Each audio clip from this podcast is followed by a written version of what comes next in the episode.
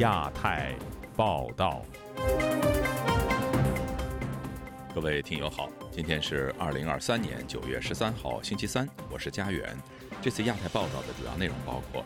遭老挝当局拘捕的中国人权律师卢思卫或被遣返，家属呼吁国际援助；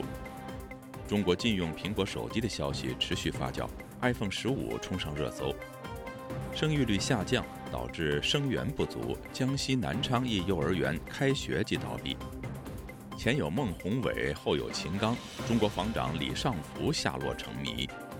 台湾发布国防报告书，强化区域联防。接下来就请听这次节目的详细内容。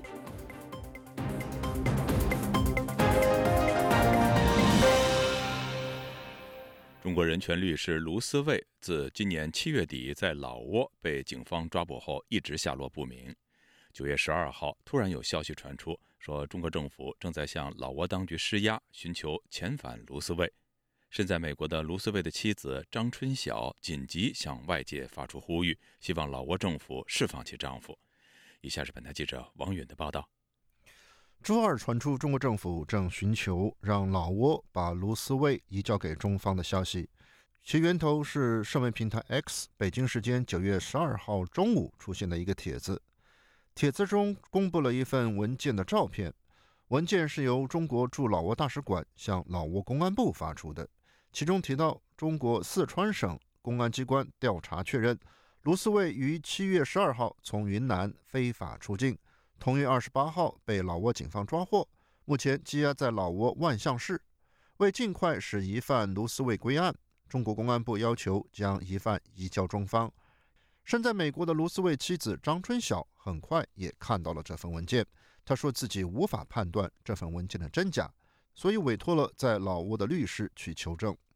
他去求证了，然后他根据他给我的对华援助协会在老挝的。同工的这个反馈，那么确认这个文件应该是真的。张春晓说，当他得知这一消息时，他的第一感觉是很恐惧，就是一直担心的事情，他就推到了我面前。也许就是他一，他之前是在背后隐隐约约的存在，然后现在我一下子看到一个实实在在的、写的清清楚楚的东西。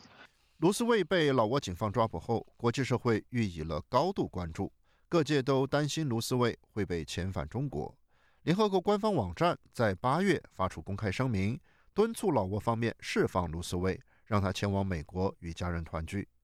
张春晓介绍说，卢思卫被捕后，他委托的老挝方面的律师就一直在试图会见卢思卫，但一直遭到老挝警方的拒绝。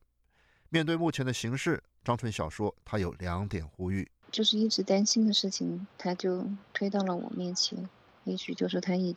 他之前是在背后隐隐约约的存在，然后现在我一下子看到一个实实在在的、写的清清楚楚的东西。他强调，这一两天如果不能让老挝做出妥协的话，后果对他们一家来说是不堪设想的。张春晓说，一旦卢思卫被遣返中国，他必然会遭到监禁，并很有可能遭到酷刑，他们的女儿可能十年八年都无法见到爸爸。自由亚洲电台王允华盛顿报道：近日，有关中国官方禁止在特定区域使用美国苹果手机的消息引发舆论热议。而在苹果产品发布会前夕，相关新机型的话题却一度冲上了微博热搜。以下是本台记者黄春梅发自台北的报道：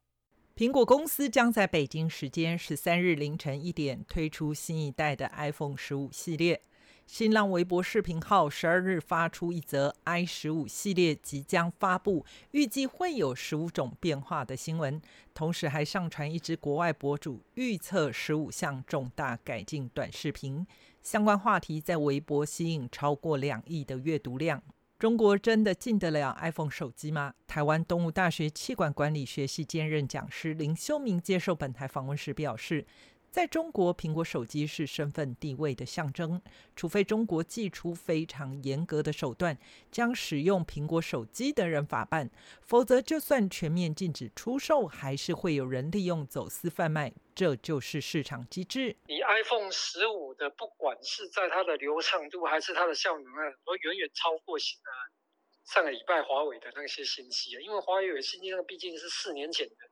效能啊。《华尔街日报》日前揭露，中国政府员工近几周接获指示，禁止在公务上使用苹果 iPhone 等外国品牌装置，而且不得带进办公室。彭博引述所谓的知情人士透露，中国严令把禁用 iPhone 的命令扩大到政府支持的机构和国营企业的敏感部门。旅美评论人士蔡胜坤对本台表示：“中国对外国的电子产品都保持不信任态度。疫情这几年期间，中国党政机关和央企基本上已经将所有的进口电脑软件以国产取代。虽然使用者怨声载道，但这是一道政治正确的命令，必须去执行。”而中国迟迟没有公开限制苹果手机，是因为过去 iPhone 的主要生产基地都放在中国，他担心对外资形成无形的打击，所以一直不敢轻举妄动。中国的生产厂家实际上这几年呢，都已经呢，哎，在外流或或者是在外迁了，他也呢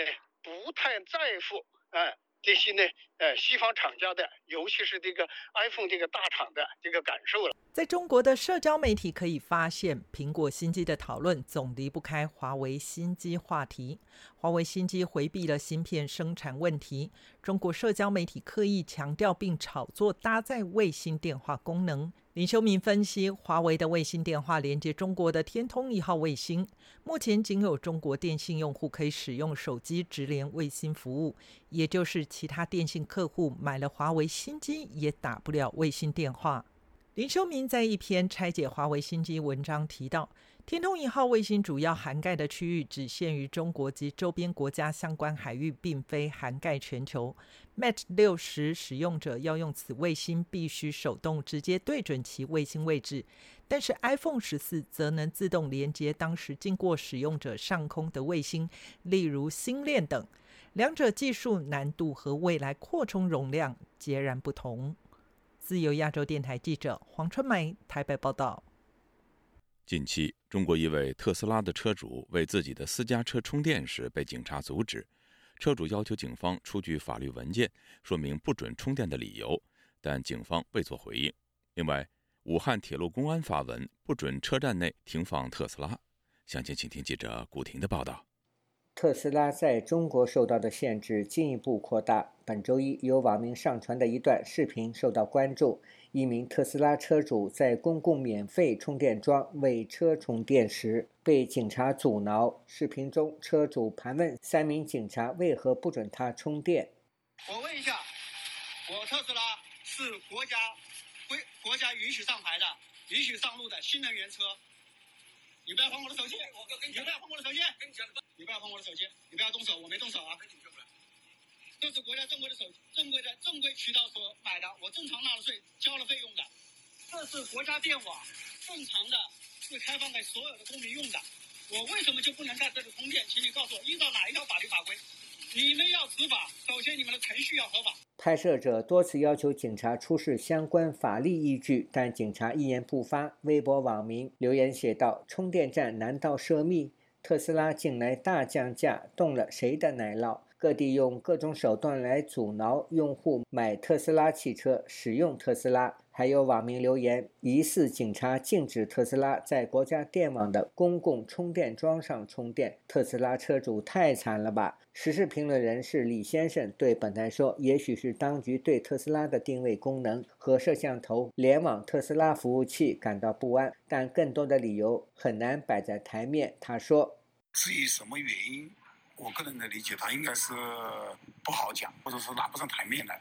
而且这种这个真实的原因呢，它是于法无据的。那这个针对特斯拉，这是很明显的。但是现在外资企业在大陆也很多啊，我个人的理解，它是根据这个形形式来啊，分阶段的。一周前，有网民将武汉铁路公安处武汉动车段派出所的一份通知发到网上。该通知称，发现武汉动车段存在特斯拉电动车出入停放的问题。根据相关规定，禁止外商投资控股智能互联机车进入涉密场所，因此要求采取必要的防范措施，以测安全。对于特斯拉汽车受到诸多限制，安徽前检察官沈良庆周二对本台说：“这应该是针对某国或所有西方国家外资或外贸产品，而不是专门针对苹果手机、特斯拉这类智能化产品，因为。”限制这两家外资产品对中国经济和就业也有负面影响。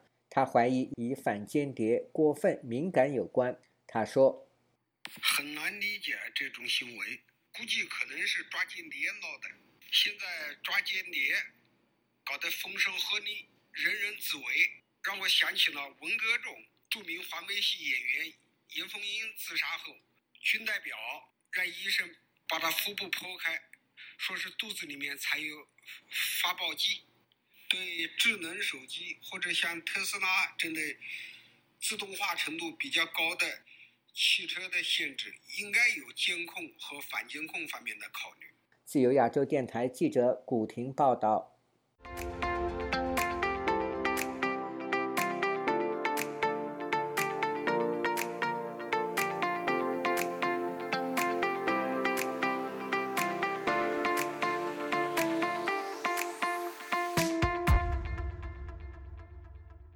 江西南昌一所幼儿园九月一号开学刚刚五天就宣布关闭，近三十名已经支付了学费的家长赶到幼儿园要求退款，但幼儿园表示因为生源不足导致资金链断裂，无力偿还。今年上半年，中国各地因为新生婴儿骤减，生源不足，纷纷关闭。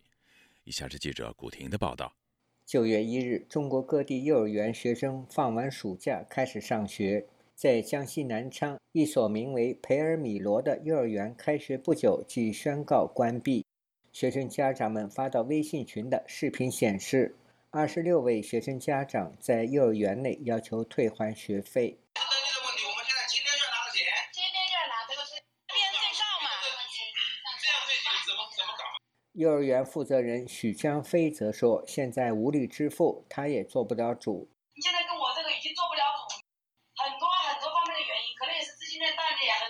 家长说：“我们这些家长是付了学费的，我们就是教需要家长去付学费的。”其后，培罗米幼儿园园长许江飞和家长签署了一份调解协议书，写道：“许江飞周一先支付两万元，次日再给一万五千元，这二十六位家长平均每人得到退款一千三百多元。”有家长指肇事幼儿园明知资金出了问题，还要学生家长支付，于是报警指责幼儿园行为如同诈骗。据央广网南昌本周一晚间报道，周一下午，一学生家长气愤地对央广说：“前段时间我们刚交了三千九百八十元学费，孩子才上了五天学，幼儿园就宣布闭园了。”孩子没地方上学，学费只退了一小部分。关注近期不断有幼儿园关闭的山东律师刘淑庆，周二接受本台采访时表示，各地幼儿园接连关闭与出生人口数量下降有关。他说：“孩子这个数量下降呢，他收的这个这种学费啊，难以维持他的这个正常的这种运营，而且呢，他这个。”幼儿园呢，可能开办的时候呢，可能涉及到一些借款啊、贷款行为，在这个孩子的数量下降、急剧下降的情况下，他的资金链这个是很容易断裂的。刘淑清认为，不仅仅是南昌这家幼儿园，各地幼儿园都面临着招生难的困境。本台八月二十二日曾报道，今年春天开始，有民办幼儿园接二连三地发布闭园通告。而中国人口出生率近几年严重下降是关键原因。江西南昌一学校教师丁女士对本台说：“幼儿园出现倒闭潮，至少说明两个问题：其一是出生人口下降，其二是运行多年的管理体制出现问题。”自由亚洲电台记者古婷报道。为应对房地产疲软可能带来的经济危机。中国多座人口密集的城市近日先后松绑住房限购措施，而在本周二，中国外交部发言人毛宁对有关中国崩溃论的批评也引发外界舆论的热议。今天，本台记者夏小华发自台北的报道。中国外交部发言人毛宁九月十二号在例行记者会上被问到，近来不少西方国家政要唱衰中国经济，毛宁回应说：“似乎每过一段时间就会出现各种各样的中国崩溃论，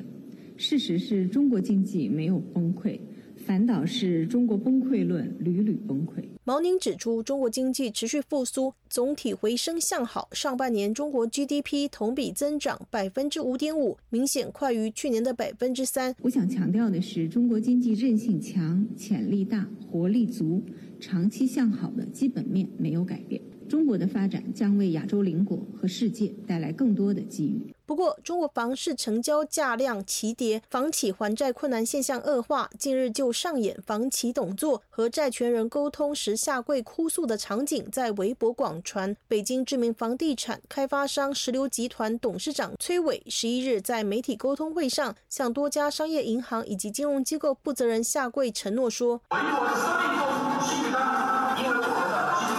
崔伟说：“我以我的生命做担保，如果因为公司实际净资产不足，给各金融机构带来损失，我将从公司的石榴中心二十二楼跳下去。”崔伟称，石榴二十年发展至今，没有一笔金融坏账或是银行逾期，公司总资产六百亿左右，有息负债一百二十亿以下。石榴集团的资产债、他个人的无限担保债和净资产覆盖率，欢迎所有的金融机构在做调查。中国政府从上月推动认房不认贷、降低首购利率等拉抬房市的措施以来，澎湃新闻等媒体报道，已经有南京、济南、沈阳、大连、兰州、青岛等九个城市宣布全面取消住房限购令。此外，天津市、河南省的郑州市、福建省的厦门市、湖南省的长沙市、浙江省的杭州市、湖北省武汉市等将近三十个城市，也纷纷宣布取消区域限购或是降低限购门槛等松绑的政策。每日经济新闻报道，北京海淀区二十九个小区的二手房交指导参考价已经取消，海淀、西城等热点学区高价学区的房源重现市场。对毛宁称中国经济没有崩溃，反倒是中国崩溃论屡屡崩溃。台湾的南华大学国际事务与企业学教授孙国祥接受自由亚洲电台采访指出，今年中国大陆发布的总体经济数字不好，如果靠个别如电池、电动车等在国际发展不错的产业，并没有办法支撑整体经济。提到中国经济结构出现的问题，孙国祥说，中国官方把青年失业率盖牌，盖牌前百分之二十，但从大陆来的消息都说已经超过了两倍。中国大陆目前青年的失业率，其实真实的数字，据这个中国大陆的朋友都是说，都是超过四十五以上了，而且这个超过四十五以上的问题。并不是今年是四十五，而是这个四十五这个字要消化到回去比较正常的情况，可能要十年甚至二十年。农村的举债也是达到万亿。自由亚洲电台记者夏小华台北报道。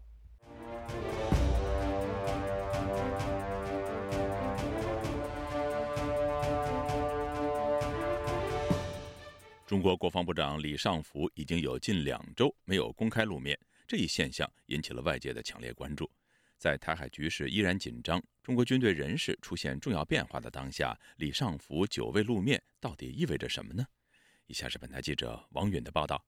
李尚福久未露面的时间，目前外界计算的起始点多是以八月二十九号第三届中非和平安全论坛全体会议为准，但自此之后。中国媒体就再也没有关于李尚福活动的消息，外界据此认为李尚福疑似失踪。中国国防部长的新闻能见度似乎一般少于外交部长或者国务院总理这样的职位，但近年来中国与西方国家的国际关系日益紧张，台海形势也充满张力，这让中国国防部长的动向似乎格外引起外界的关注。值得注意的是，李尚福并不是中国军方第一个疑似失踪的高官。前国防部长魏凤和也被认为是处于失踪的状态。外界注意到，魏凤和自从今年三月在全国人大卸任后，一直没有出现。国际社会已经广泛关注到了近来多位中国高层官员失踪的现象。美国驻日本大使伊曼纽尔上周四。九月八号，在社交媒体平台 X 上带着调侃的口吻说：“习近平的班底就像英国侦探小说家克里斯蒂的小说《无人生还》一样，先由外长秦刚失踪，接着是火箭军司令员李玉超失踪，连国防部长李尚福也已经有两周没有露面。他最后发问到：这些失踪的高层官员，究竟谁会赢得这场失业竞赛？虽然有诸多的背景因素铺垫了李尚福疑似失踪的现象，但外界依旧无法获得准确的信息。但这种种云遮雾绕的背后，人们依然能看到一条清晰的主线。自习近平上任以来，中国政治体制的集权倾向日益明显，也开始频繁出现高官失踪的现象。中国并不透明的人事制度以及新闻体制，正在让外界失去耐心。本台记者就李尚福的近况致信中国驻美大使馆，但到截稿时为止尚没有收到答复。自由亚洲电台王允华盛顿报道。九月十二号，台湾的国防部发布二零二三年版国防报告书。着重关注中国对台武力威胁，并在军事战略方面强化区域联防、分散式指挥等。今天，本台记者夏小华发自台北的报道。台湾国防部公布二零二三国防报告书，该报告两年一次发布，这一次是在俄乌战争、佩洛西访台、中方对台发射飞弹以及围台军演之后的首份报告。报告列出中共各型飞弹打击范围示意图，不过没有见到东风二十七。另外有印太地区飞弹竞赛示意图，其中预估射程最远前三包括中共东风二十六型四千公里，美国远程基因素武器两千七百七十五公里，朝鲜大浦洞三型飞弹一千九百公里。另外有近期中国军机扰台架次以及重要事件一览表，美军西太平洋基地部署和中国新式无人机和航母舰福建号的资料等等。台湾国防部情次室助理次长黄文启少将十二号在记者会上指出，福建号代表着中共进入第一艘平板式的航母，也就是它准备走向远洋的一个规划，这是我们未来。必须积极应对的一个重大的海上的威胁。报告列出中国沿海机场扩建示意图，包括距台一百三十五海里、一百七十三海里以及两百四十八海里的龙田、惠安、漳州三处机场的空照图。黄文启说：“那我们所掌握到的是沿海各重要的基地，它都在陆续持续的更新当中。那国军也透过各种管道掌握对岸的呃军事动态以及它设施整建的情形。”啊，有效来采取各项反制的措施，啊，由我们作战部门拟定相关的计划来加以引领。中华民国一一二年国防报告书咨询委员齐乐义接受自由亚洲电台采访分析，报告书指出国防政策两大新格，包括明年一月上路的义务役从四个月延长为一年期，以及提升后备战力，强化教招、就地动员、就地训练和就地备战。齐乐意指出，军事战略除了防卫固守，从层贺组增加了结合区域联防，就是和美国以及盟友建构整合性贺组力量的印太战略防卫态势。齐乐意说，台美的关系已经在升级了，然后日本也觉得台湾有事就是日本有事等等等，这也是事实啊。菲律宾呢，虽然没有做出很明显的政策，但是美国总是希望能够把相关国家连在一起，所以因此我们是有机会的，有机会在做这件事。那这里面很多细节他并没有讲，但是是往这个方向去做的，这是台湾的防卫非常罕见的一个战略的机遇，这个以前没有。国防安全研究院副执行长李廷胜接受自由亚洲电台采访也提到，台湾可能百年没有战争，但不能一日没有战备。国防院和日本、欧洲、东欧等国家学者交流，他们非常在意台湾是否有自我防卫的决心。自由亚洲电台记者谢小华台北报道。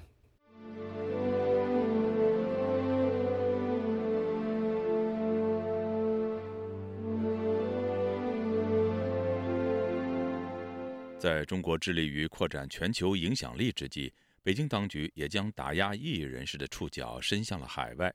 本周二，美国国会特别针对中国政府跨国胁迫海外社群的问题举行了听证会。详情，请听记者。唐媛媛的报道：近年来，中国当局使用多种手段恐吓并威胁反对共产党统治的海外社群，包括强制遣返庇护申请者、实施街头袭击、数位监控、网络骚扰等。